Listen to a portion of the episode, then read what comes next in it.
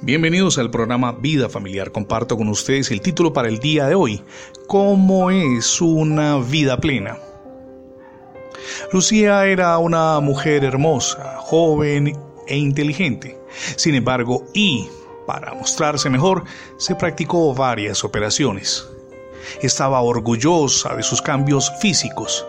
Sin embargo, en un accidente de tránsito quedó paralítica y con el rostro desfigurado. Fue muy poco lo que pudieron hacer los cirujanos para mejorar su aspecto. En otro lugar, en hechos totalmente aislados, una escena nueva. Juan Carlos amasó una pequeña fortuna desde su temprana juventud. Era un inversionista ingenioso. Por su afán en trabajar perdió a su esposa y con ella se distanció de sus dos pequeños hijos. Lo grave es que en menos de 10 años perdió todos los millones que tenía atesorados. Quedó literalmente en la calle. Ahora bien, preguntémonos, ¿la belleza, la riqueza, la posición social o quizá el reconocimiento constituyen el basamento de una vida plena? Cuando hacemos un alto en el camino podemos concluir que no. La belleza, la riqueza, el poder, el amor, el matrimonio y el placer son cosas buenas, pero no son lo mejor. Lo mejor es amar a Dios y recibir su amor, darle la gloria y hacerlo nuestro amigo para siempre. Esto nos permite vivir de la mejor manera posible porque nos brinda satisfacción y gozo como lo leemos en Juan capítulo 10 verso 10. Además, es lo que los creyentes harán siempre, amar a Dios. Dice en la palabra libro de los Salmos, específicamente capítulo 73, verso 28. Pero en cuanto a mí, el acercarme a Dios es el bien.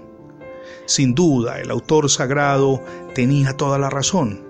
Por eso debemos apartar tiempo para Dios y descansar en su amor, ese amor que nos hizo a usted y a mí.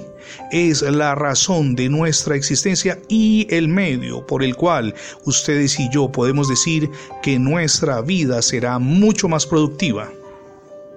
Me gusta cómo lo expresa el salmista en este texto que acabamos de leer, pero en cuanto a mí, el acercarme a Dios es el bien. En otras palabras, la buena vida es acercarse a aquel que nos ama como nadie. Ahora bien, quizás se pregunte usted cómo nos acercamos al Señor. Aquí le presento una ruta práctica que empecé hace muchos años. Dedique algunos minutos todos los días, comenzando en la mañana, para leer algunos versos del Evangelio, puede ser Mateo, tal vez Marcos, Lucas o Juan y observe qué hizo o qué dijo nuestro amado Dios y Salvador Jesucristo. Después vaya inmediatamente a ese tiempo de meditación y oración con Dios.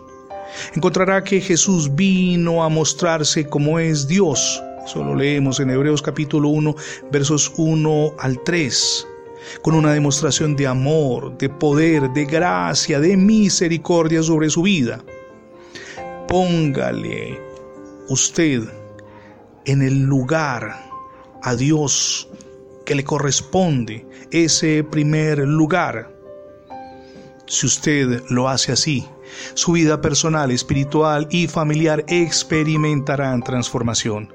La realización plena es tener a Dios en nuestro corazón. Por eso desde la misión Edificando Familias Sólidas deseamos invitarle para que le abra las puertas de, su corazón a nuestro Dios y Salvador Jesucristo. Es la mejor decisión que podrá tomar jamás. Tomados de su mano, emprendemos ese maravilloso viaje hacia el cambio y transformación permanentes en lo personal, espiritual y por supuesto familiar. Gracias por acompañarnos en las transmisiones diarias del programa Vida Familiar. Si por alguna circunstancia no ha podido escuchar las anteriores emisiones, ingrese la etiqueta numeral Radio Bendiciones en Internet. De inmediato tendrá acceso a todos nuestros contenidos digitales en más de 20 plataformas. También puede suscribirse a nuestra página. Es facebook.com slash programa Vida Familiar. Muy sencillo. Facebook.com slash programa Vida Familiar. Mi nombre es Fernando Alexis Jiménez y oro al Dios del cielo de gloria y de poder que derrame sobre todos ustedes hoy ricas y abundantes bendiciones.